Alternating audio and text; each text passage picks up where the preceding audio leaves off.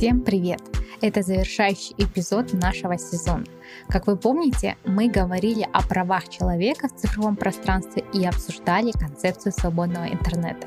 Сегодня же мы узнаем, как цифровые права реализуются в Казахстане.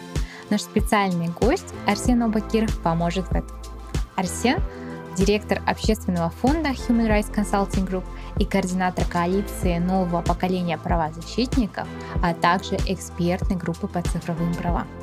С Арсеном мы раскроем подробности поправок законодательства Казахстана и какой эффект возымели эти поправки на все слои населения в стране.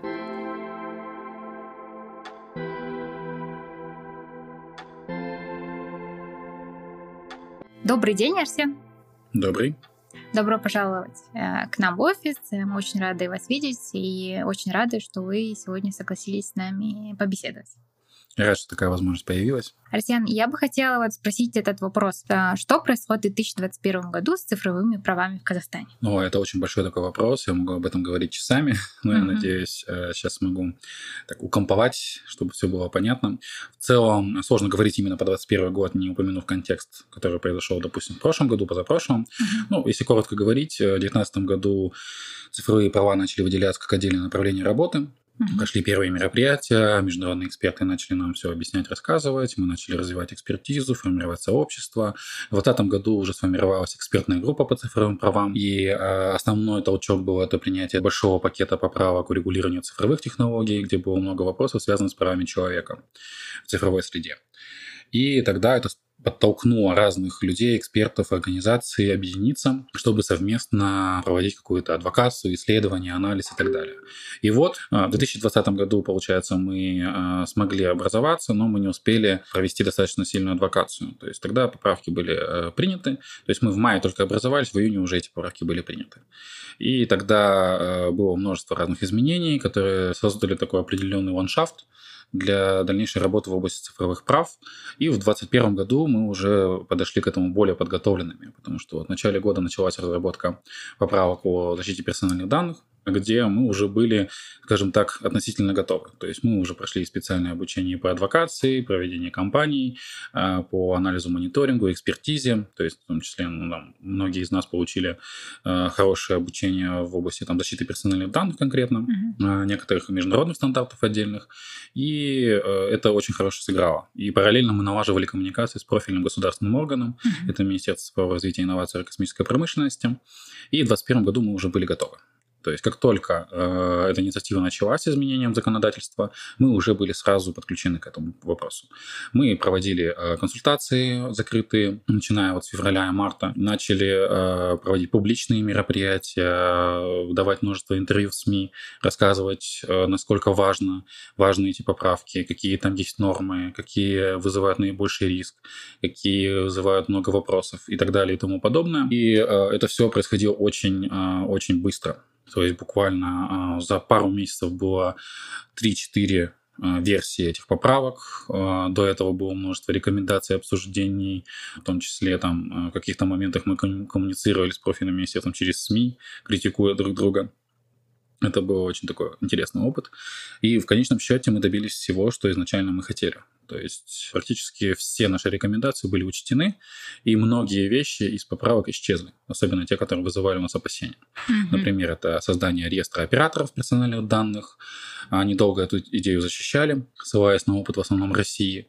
Но как бы потом мы выяснили, что в России это хоть и есть, действует, но это не работает толком. Mm-hmm. И сразу же потом это из поправок исчезло. То есть где-то в третьей, четвертой версии.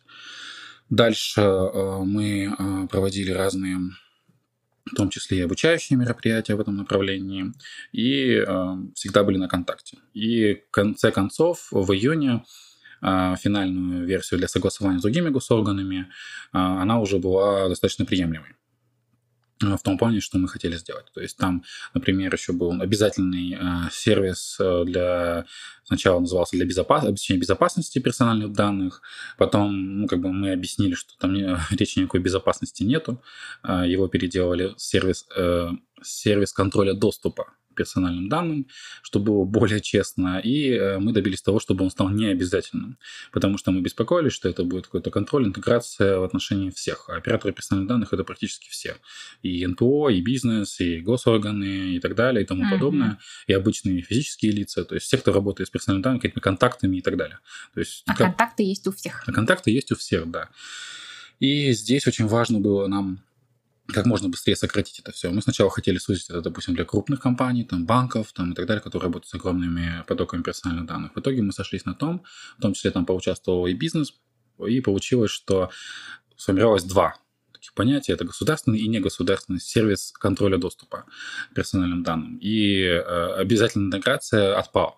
Исключение uh-huh. составляют только для тех, кто м, работает с государственными базами данных, что логично. То есть, uh-huh. если ты получаешь доступ к данным, которые собрало правительство, государственные органы, то ты должен э, быть интегрирован, и ты должен быть, э, скажем так, под контролем потому что множество утечек, которые были на слуху, в том числе, там, например, из Министерства здравоохранения, mm-hmm. как нам рассказывал полномочный орган, все эти утечки происходили через их подрядчиков каких-то, которые в рамках каких-то госзаказов реализовывали какие-то услуги и имели к этому доступ. То есть это касается вот, медицинских данных, а это особо чувствительные данные. Ну и на данный момент а, мы быстро стараемся реагировать на все процессы, которые происходят. То есть последние вещи это там с поправками о защите детей, например, или а, с сделка со Сбером по платформе. Это вот последние самые яркие события. Мы коллаборируемся с другими, кто в экспертной группе, например, не состоит, но при этом имеют достаточно там, ресурсов или там возможностей, самое главное, ценностей а, в этом плане. И как бы мы с ними коммуницируем и совместно какие-то вещи делаем. Mm-hmm. То есть э, здесь э, мы еще в поисках наиболее оптимальных э, инструментов взаимодействия, мы в поисках э, каких-то наиболее эффективных э, адвокаций в этом отношении, потому что тем очень много. Есть еще, э, например, система, национальная система видеомониторинга, которая в прошлом году была принята. Mm-hmm. И, и пока что очень сложно подобраться к этой теме. Потом программа Киберщит, где как раз-таки вот этот э, очень сильно критикуемый сертификат безопасности. Mm-hmm. Программа цифровизации, которая касается вообще, в принципе, всех сфер деятельности. Потом э, есть много вопросов э, касательно, допустим, права на справедливое судебное разбирательство э, онлайн. А, есть много вопросов по электронному участию, инструментам электронной демократии. Mm-hmm. И здесь их очень много. Вот последнее, что мы делали, вот э, экспертные заключения, но они делали все в контексте э, поправок о персональных данных. То есть их влияние на это все, это достаточно узко получилось. При этом есть такие большие направления, в которых нужно еще работать и более системно на это смотреть и смотреть, какие стандарты есть в целом и какой опыт есть. Потому что мы сталкиваемся с тем, что цифровые технологии — это и прогресс прогресс, который происходит каждодневно, это очень сложно и очень долго. Потом внедряются какие-то документы, э, и э, пока что наиболее оптимальных решений на мировом уровне часто, чаще всего нету, потому что есть очень много вопросов. Даже вот касательно системы видеонаблюдения с познаванием лиц. Угу. Это вовсю уже используют в Китае, а, вовсю используют в некоторых европейских странах. А, в России, например, вводится тоже. А, наша страна в этом заинтересована. При этом однозначного ответа, что с этим делать, нету. Например, многие приводят пример э, США, но там пока что просто наложили мораторий чтобы понять, какой баланс и что с этим делать. То есть пока что решения нету. А, даже таких стран, как Нидерланды, использовали такую технологию, и в ней нашли очень много проблем. В том числе, что она дискриминирует людей, маргинализирует в какой-то степени людей. Дело в том, что сами технологии по себе угрозу не несут. Несет угрозу то, кто, кто ее внедряет, управляет и на, на чем она основана. Если, например, там искусственный какой-то интеллект, ну, машинное обучение использует данные там полиции, а, то она будет вести себя так же, как эти как полицейские. Полиция, да. То есть дискриминировать, да, а, дискриминировать людей определенной нации, которые проживают э, в определенных районах, да, а возможно, определенным образом выглядят и одеваются. Ну, в нашем в Казахстане случае там нет да, чернокожих, чтобы говорить там о расовой дискриминации, но мы можем говорить там по регионам, да, что есть э, такие моменты, когда полиция считает, что именно в определенных моментах происходят именно определенные преступления, и раз уж человек в этом районе проживает, то, возможно, он там эти преступления совершал. Да, конечно. Причем как бы люди такие существа, что им лишь бы дай причину, они будут все время кого-нибудь дискриминировать. Поэтому тут даже не обязательно какие-то явные, внешние, это могут быть самые разные причины. И это очень сильно как бы опасает. Ну, допустим, тот же уровень достатка, социальный статус, доходы и так далее. То есть здесь тоже это входит. И учитывая, насколько эти системы сложные, они могут обучаться этому всему. И мы получим просто... Э, вот мне нравится такая фраза, если вы не разберетесь хаосом и будете его автоматизировать, у вас получится автоматизированный хаос. Просто это очень, очень страшно в этом отношении. И если даже в таких развитых странах, как Нидерланды, это пошло по такому пути, и там, кстати, очень сильно мобилизовалось местное сообщество, выступая против этого, у них были первые успехи адвокации, и здесь мы за этим тоже наблюдаем. То есть Сперва надо, еще... Наверное, разобраться с, вообще с понятием дискриминации и бороться с дискриминацией, которая происходит в реальной, так сказать, жизни, да, чтобы потом, э, используя вот эти механизмы какие-то, да, э, какие-то там законы, которые работают у нас, да, вот почему люди друг друга дискриминируют, как вообще в Казахстане это работает, и потом уже э, это все накладывать на цифровые технологии. Да, правильно. Пока мы не разберемся с базовыми вещами, а, очень сложно говорить о каком-то прогрессе. Угу. И здесь, конечно, вот мы видим, что такие страны, как Казахстан, это часто используется для каких-то злоупотреблений, слежки, а, репрессий и так далее и тому подобное. То есть от этого страдают почему-то не преступники, как обычно обосновываются, или какие-то там, нацбезопасность, общественный порядок соблюдения, а часто используется например, просто против политических активистов, против там, гражданских каких-то журналистов и так далее. Особенно вот скандал последний там, с Пегасусом это очень тоже хорошо показывает. И как бы здесь э, это, это всего лишь верхушка айсберга, потому что как бы, люди очень сильно удивились, но на самом деле такие технологии давно есть, давно используются. И, и в Казахстане они есть, и на более таком масштабном уровне. И здесь просто Пегасус это один из просто таких решений, которые там в какой-то степени кому-то упростил задачу и все. Почему так получается, что в Казахстане э, принимаются какие-то решения или появляются какие-то инициативы, которые э, ну, не то, что там не соответствуют да, международным практикам, но э, уже как-то явно нарушают какие-то права? То есть э, вот эта сделка со Сбербанком, да, э, почему эта сделка была совершена, как так получилось, что не обсуждалось это с общественностью? Как так получилось, что национальный оператор не был достоин, да, а, и работать с Казахстаном? Как, как так получилось? Почему там не, не какая-нибудь там американская компания, если раз уж э, речь идет о том, что в Казахстане нет таких технологий? Почему так происходит? Ну, понятно, что те претензии, которые мы говорим, это в области плоскости прав человека, но если говорить о причинах, это, разумеется, в основном политические и экономические соображения. В этом примере, например, сделка со Сбером. Группа компаний Сбер, туда входят сотни юридических лиц, и как Сбербанк один из основных. А, этот меморандум, а, он был, во-первых, э, политического характера, потому что там договоренности были между руководствами наших стран России и Казахстана. И большой интерес вот именно вот выделения этих финансов. То есть э, речь идет о 500 миллионов долларов, которые, во-первых, будут потрачены и в Казахстане, и в России, а Россия, Сбербанк даст еще на это кредит. То есть, по сути, Россия очень сильно выигрыш в этом отношении. То есть они как бы дают кредит, еще с этого кредита получают деньги, а потом получают в долг основной с процентами. То есть, э, а нашему государству заинтересовано в том, что сейчас э, нехватка есть определенных ресурсов на этом отношении, они хотят обновить что-то и потратить, грубо говоря, эффективно, я не исключаю еще коррупционные риски в этом отношении. Это, ну, учитывая, какая большая сумма, потому что как бы, мы однозначно э, не можем утверждать, но э, видя и консультируясь с некоторыми специалистами, многие говорят, что это можно было сделать гораздо дешевле. Э, и, разумеется, это вот какой-то мегапроект будет по цифре, грубо говоря.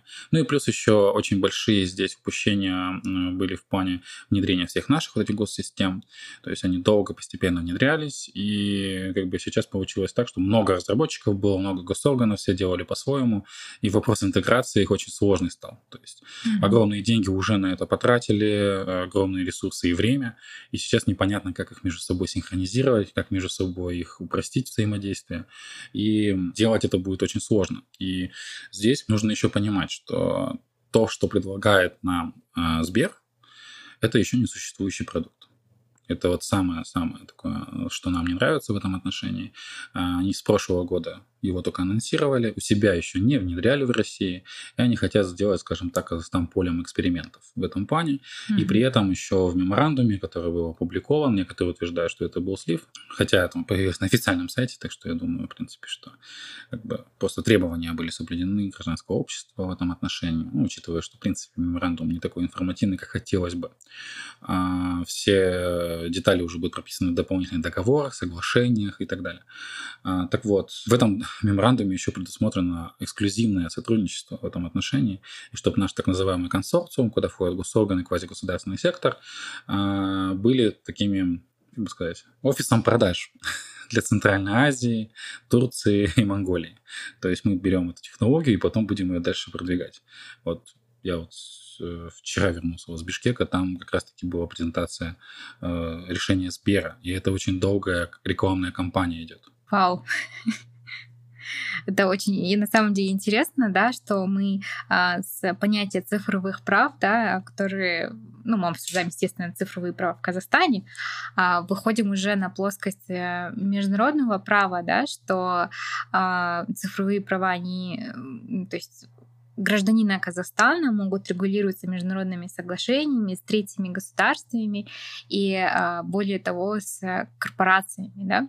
И в этом, а, в этом случае а, достаточно непонятно, да, что рядовой гражданин может с этой ситуацией поделать. Да, это очень важно, потому что вот цифровые права, чем они немного отличаются от классических, это то, что там больше звеньев цепочки стейкхолдеров, ну, заинтересованных сторон, и здесь очень большую роль играют всякие корпорации, бизнес, по сути. Mm-hmm.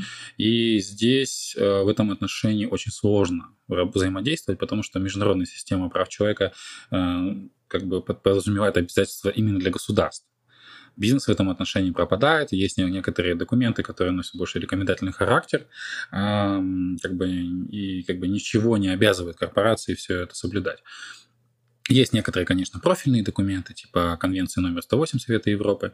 Она как раз-таки направлена по большей части на бизнес, э, в части защиты персональных данных. Это то, о чем мы сейчас говорим, чтобы Казахстан присоединился тоже к этой конвенции и дополнительному протоколу. Там регулируются многие вещи, и особенно важно отметить, что это первый такой документ о персональных данных, во-первых, мировой, во-вторых, э, он открыт для присоединения любой страной. В-третьих, э, что он закладывает основы э, для того же очень популярного сейчас, и это использует наши госорганы часто, GDPR, общий регламент по защите данных. Но как только мы войдем в эту правовую систему, я думаю, по персональным данным очень может многие вопросы решиться. По крайней мере, начальные и базовые. Потому что сейчас пока что у нас такой небольшой хаос возникает в этом плане. И здесь очень важный вопрос это технологический. То есть очень сложно разобраться во всех этих новых технологиях, которые появляются буквально каждый день. То есть мы только привыкнем к одному, а уже появляется что-то другое. Технологии развиваются куда быстрее, чем право. То есть пока юристы там или международники э, как-то это все классифицируют, регламентируют и так далее, появляется что-то новое. То есть, например, вот эта же та же конвенция, о которой я говорю, она учитывает технологические вещи, и она была принята, например, в 1981 году, и она постоянно обновляется, постоянно. А учитывая всю эту сложность бюрократическую принятия изменения конвенции, это очень сложно. Например, вот последнее изменение было в 2018 году, и вот э, они до 2023 планируют э, ее принять. Нужно, чтобы две трети стран-участниц э, это приняли. А пока 23 год наступит, уже надо будет принимать новые изменения. То есть даже сейчас, вот, то, что в 2018 году, что сейчас в 2021 году, тоже большая разница уже технологическая. Корпорации очень сильно усиливаются в этом отношении, и сейчас государство это... Государство осознало это даже раньше, чем гражданское общество, и они начали в это внедряться и начинают это все использовать.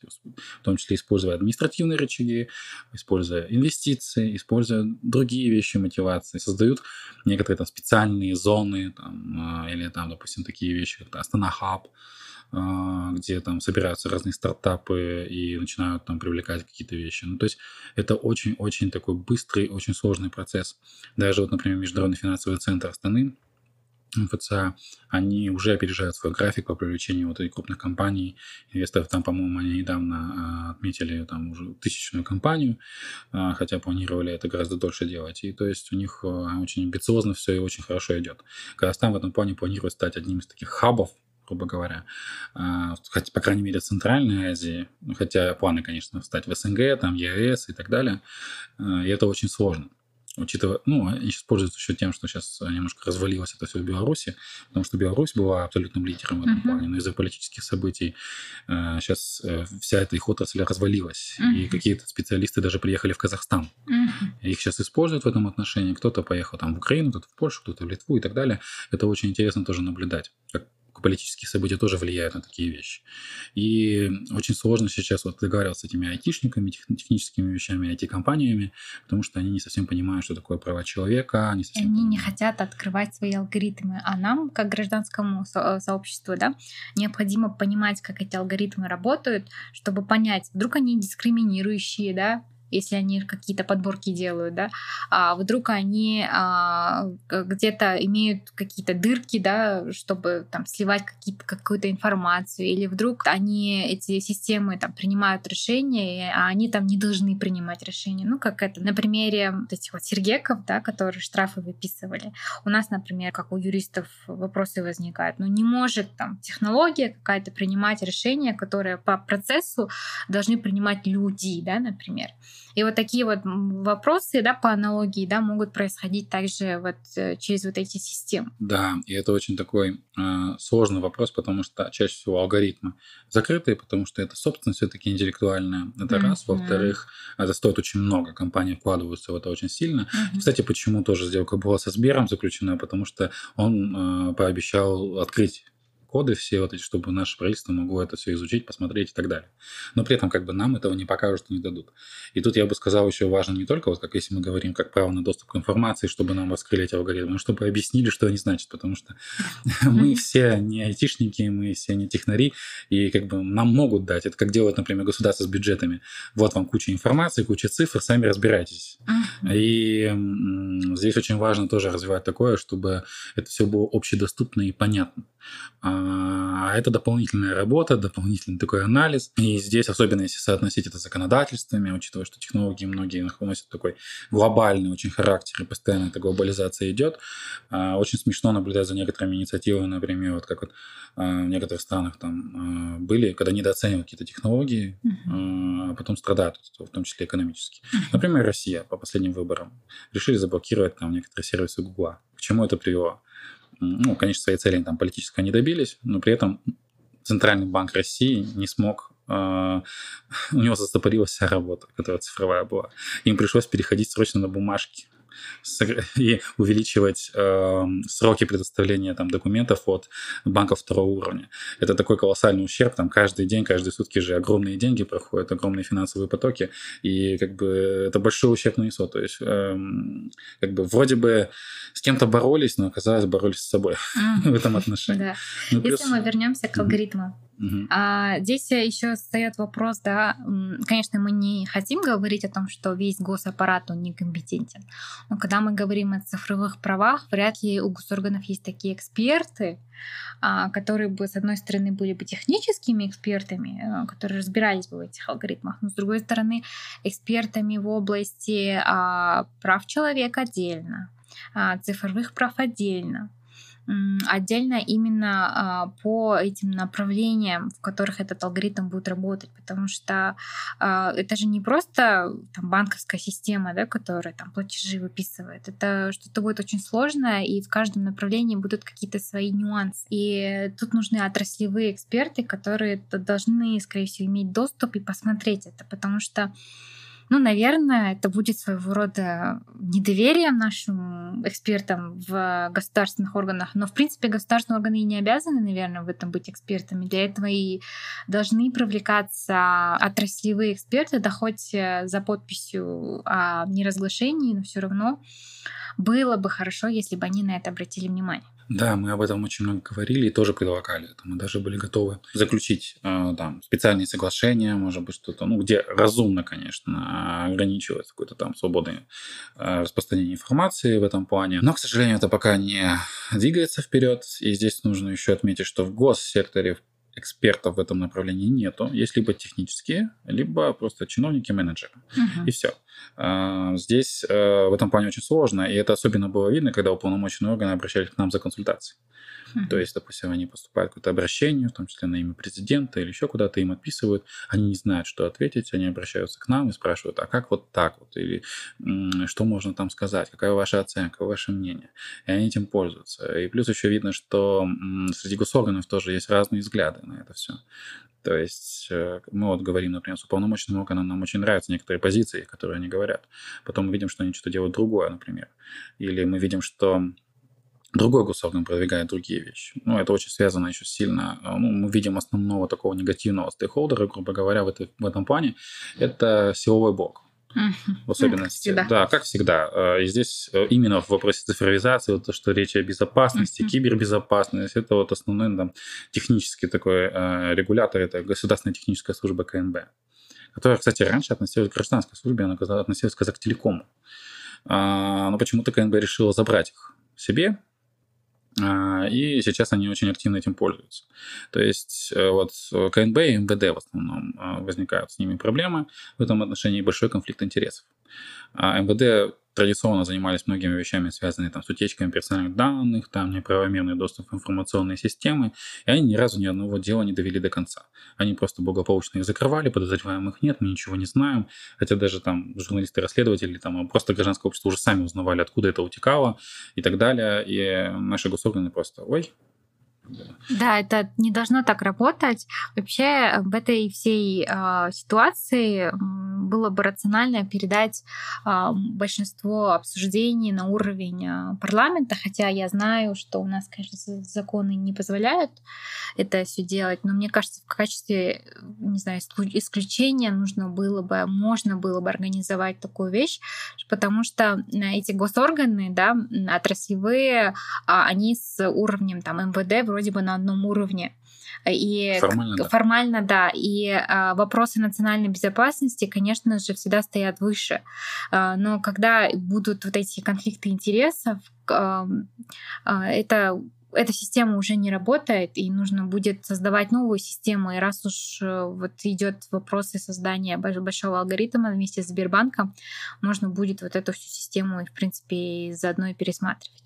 Конечно, это немножко конституционный такой переворот, но, возможно, следует об этом задуматься. Ну, это да, вот опять же мы возвращаемся к демократическим институтам, процессам принятия решений uh-huh. и всему этому остальному. С парламентом очень тяжело работать, потому что они не понимают вообще, о чем идет речь. И это, в принципе, речь не только о нашем парламенте, а по всему миру. А, я когда вот последний раз, вот в 2019 году был на общем мировом форуме по управлению интернетом, там впервые были представлены депутаты там, разных стран. Э, и тогда там основную мысли выступали э, депутаты Бундестага э, немецкого, и они говорили о том, что нужно создать какое-то там объединение депутатов, которые занимаются вопросами, связанными с интернетом, цифровыми технологиями, обмениваться информацией и так далее и тому подобное. Ну, к сожалению, пока кроме такого, ну, это предложение осталось только предложением. Это там, Совет министров, получается. Совет министров при Европейском Союзе имеется в виду? Нет, нет, нет, это было Совет... на уровне ООН, а. это ООНовское было мероприятие, и тогда депутаты именно предлагали mm. между собой, чтобы законодатели объединились какую-то там, пусть даже неформальную какую-то сеть, чтобы обменивались информацией, потому что в некоторых странах был неплохой опыт, когда депутаты разбирались, что-то там делали в этом отношении. Там, по-моему, в Бразилии, там, в Южной Америке что-то было. Это было интересно. Mm-hmm. Но, но у нас, к сожалению, в наших странах это большая проблема. А вот э, вопрос такой, нужен ли омбудсман по цифровым правам в Казахстане? Есть ли вообще такие? Я не слышу, что есть отдельные э, по э, цифровым правам, но идея это как идея, это очень хорошая. А, и, насколько я знаю, в некоторых странах такие вопросы поднимались, и подходы ну, разные в этом отношении. А, в каких-то странах есть уполномоченный орган просто отдельный какой-то. В Украине, по-моему, насколько я знаю, этим занимается обычный омбудсмен по правам человека, ну, потому что это очень связано с ним, и там просто при нем есть в аппарате отдел, который занимается цифровыми правами или правами человека в цифровой среде, и по персональным данным, и вот, если более детально говорить, и они этим занимаются. А, в нашей стране, к сожалению, насколько я понимаю, нашему омбудсману это не интересно вовсе. Ну, давайте в защиту нашего омбудсмана. Это не то, что ей неинтересно этим заниматься, а на самом деле закон а, не позволяет. Э, полномочий не хватает, офиса не хватает, а не хватает мощностей, чтобы организовать такую работу. То есть вопрос омбудсмана по правам человека, именно по правам человека, я не говорю про омбудсмана по детям. По правам человека э, есть, э, есть инициативы со, со стороны омбудсмана нового, но не хватает полномочий, не хватает мощностей, чтобы работать в существующей системе. Поэтому а, мы, в принципе, разговаривали некоторое время назад, что а, продвигается законопроект по изменению вот этих полномочий но мы пока не знаем, какой статус. И, возможно, если появился бы офис, да, появился, появились бы люди в этом офисе, да, омбудсмана, которые бы разбирались в цифровых правах, то а, возможно, это бы сработало. Ну, а, я не просто так это говорю, я тоже в курсе этого законопроекта и так далее. Мы постоянно пересекаемся регулярно, в принципе, с уполномоченным. Я состою в Координационном совете НПМ при уполномоченном. А, почему я это говорю? Потому что в прошлом году, когда мы пытались эту тему подтянуть офис уполномоченного Национальный центр по правам человека. А, некоторые из них начали со мной просто буквально спорить, что это вообще как бы не существует, о чем ты говоришь. А, и как бы это как бы там проблем нету. А, вы хотите сказать, что э, есть отдельные сотрудники уполномоченного, которые считают, что нет проблем? Ну да, плюс мы еще получали прав. официальные ответы на наши заявления за подписью уполномоченного, поэтому как бы у нас вот так вот сложилось, к сожалению, но я думаю, надеюсь, по крайней мере, в будущем, что это будет, в других странах это есть, у нас пока этого просто нету, mm. и все. Хорошо, да, в Казахстане пока а, омбудсмана по цифровым правам нет и пока не планируется, да, по нашей информации. Но мы надеемся, что в рамках уполномоченного по правам человека а, будет развиваться это направление, что необходимое направление, а, и все равно нужно будет а, балансировать, да, вот эти конфликты интересов между уполномоченным органом, между силовым блоком, между депутатами, вот это вот инициировать вот эти обсуждения и быть постоянно в теме, потому что цифровых прав очень много, и все равно надо в этом разбираться. И давайте вернемся к истокам. Да? Доступ к интернету — это право человека? Ну, как правозащитник, разумеется, я скажу однозначно да. И тут надо ориентироваться на практику, которая есть в таких достаточно продвинутых странах, как, например, Финляндия. Они это закрепили вообще как конституционное право. И не просто право на доступ в интернет, они там прописали даже, какое качество должно быть. То есть какие минимальные вещи э, есть, там должен быть там, 100 мегабит в секунду, например, и так далее, э, я думаю, нам нужно к этому идти. Конечно, у нас очень большая проблема с покрытием, там, как любят все время упоминать, что у нас огромная страна, что вот этого ресурсов не хватает и так далее, но, тем не менее, население не такое большое, и можно в этом плане двигаться и делать. И э, тут важен, да, как базовый доступ к интернету, как право на жизнь, грубо говоря, в все цифровой среды. И здесь, э, конечно, уже другие вопросы как это осуществляется, что. То есть, например, в Северной Корее, по сути, там частично есть доступ, право на доступ к интернету, но только у привилегированных людей, у спецслужб, например. Через интернет, да? Да, через интернет, да, не ко всему интернету, не глобальному. И, кстати, есть тенденции там на там, ограничение вот этого всего, там, как в Китае, например, делается, сейчас хотят в России сделать, у нас там начинают подумывать об этом, это очень опасно. И поэтому здесь, как бы, начиная с права на доступ к интернету, можно открывать дискуссию касательно всего всего остального. Угу. Ну и при этом цифровые технологии это не все про интернет. Тоже нужно учитывать, потому что некоторые вещи забываются в этом отношении. И здесь очень еще важно, что по сути это все на поле бизнеса. Доступ к интернету всю эту инфраструктуру и так далее строит, по сути, не государство, это делает все бизнес. И он решает, там, на какие сайты вы можете заходить, на какие нет, например, а, сколько вы заплатите, какое у вас будет качество. То есть здесь очень много всего. Угу. Так хорошо, что вы упомянули про скорость интернета, которая может да, очень сильно падать при э, несанкционированных э, мирных собраниях в больших городах. Э, и мы очень часто лично страдаем от этого, да, и когда нет доступа к интернету, могут страдать очень много других прав, которые закреплены уже конституционно. Это может быть доступ к образованию, среднему образованию детей, а это их конституционное право, а, закреплено в конвенции. Конвенция о правах а, детей, да, а, учитывая, когда во время ковида они учились онлайн, а если они не могут учиться онлайн, то, по сути дела, это нарушение их конституционных прав. Да? Например, если это очень далеко заходить, то можно и там право на здравоохранение пустить, потому что нет там интернета, может, какую-то медицинскую карту свою открыть не можете, да, и там, там ваш врач не может узнать, на что у вас аллергия, и он вас убьет каким-то наркозом. Ну, такие вот вопросы просто у нас пока что не встают, но это не значит, что они никогда не встанут. Поэтому а, это одна из фундаментальных а, вещей, о которых мы должны говорить и всегда помнить. Да, и тут я бы еще расширил там, ну, в первую очередь, когда блокируется связь и интернет в зоне проведения мирного собрания, в первую очередь нарушение прав самих людей, которые участвуют или организовывают. Ну, и это тоже. А, да, и плюс еще, разумеется, это касается всех. Там. Это там даже ну, такие базовые серьезные вещи, которые вы упомянули как пример, но там даже, э, например, свобода передвижения у тебя все онлайн, оплата и так далее, и ты не можешь просто воспользоваться общественным транспортом или такси и так далее. То есть уже ограничивается свобода передвижения.